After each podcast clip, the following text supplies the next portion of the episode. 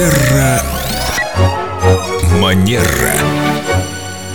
В нашей прошлой программе с Викторией Акатьевой-Костолевой, с экспертом по этикету, мы подняли тему распаковки подарков. После этого в WhatsApp студии прилетел вопрос, а что делать с подарками детям? Доброе утро, Виктория. Доброе утро. Виктория, вы тогда сказали, что взрослый человек должен сразу распаковать подарок, это будет приятно дарителю. Нас спрашивают, а как быть с детьми? Такая же схема действует или нет? Потому что дети не будут изображать, что им подарок понравился, если он не понравился. Вы учили нас все-таки как-то сыграть в игру, сделать человеку приятное, который подготовил нам подарок, и улыбнуться, даже если подарок не понравился. А ребенок может расстроиться по-настоящему вот здесь и сейчас, и даже расплакаться. Может. Как быть в этой ситуации с детьми? И что делать, и как воспитать искреннего человека? Не будешь же ты говорить, ты мог бы улыбнуться, ты мог бы поблагодарить, а ребенок скажет, ну если мне не понравилось, мы что, таким образом лгуна воспитываем, не искреннего человека? Здесь на самом деле очень важен контекст, от кого ребенок получил подарок, что это за ситуация. И если ребенок расстроился, если ребенок плачет, важно в первую очередь ребенка утешить, разделить его чувства. Я вижу, как тебе грустно, я вижу, что ты расстроен.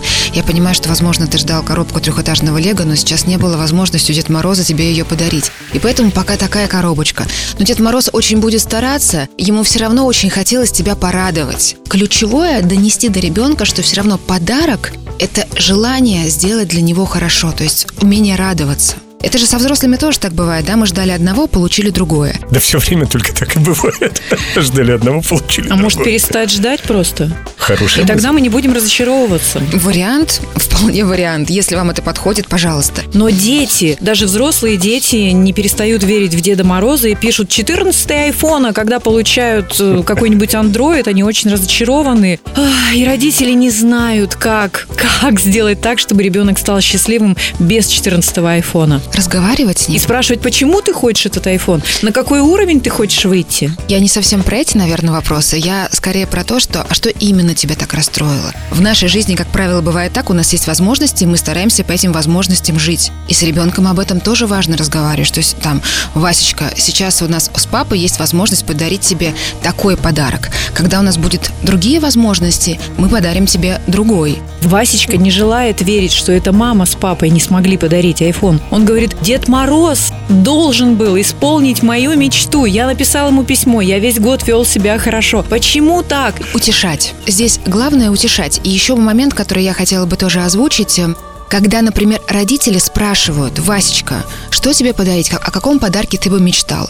А потом родители дарят то, что считают нужным сами. Лучше не спрашивать. И вот здесь мы либо не спрашиваем, это со взрослыми, кстати, точно так же работает, либо мы ничего не поделаешь, мы стараемся дарить это. И вот тогда у нас будет меньше разочарований. Главное, чтобы Васечка не разочаровался настолько, что весь следующий год вел бы себя плохо. Ну а зачем себя вести хорошо, если все равно прилетает не тот подарок, который ты просил? И знаете, мне кажется, что еще здесь важно, вот про детей, когда говорят, а дети учатся у родителей реагировать на подарки в том числе. И если ребенок видит, что родители радуются подаркам, умеют благодарить, умеют выражать чувства свои, он тоже учится это делать. Если он видит, что родители часто предъявляют претензии, они часто недовольны, то ребенок тоже учится и этому. Благодарность, а не претензия. Точно. С этим чувством благодарности мы отпускаем Викторию Акатьеву Костылеву. До новой встречи в эфире в это же время. До новых встреч.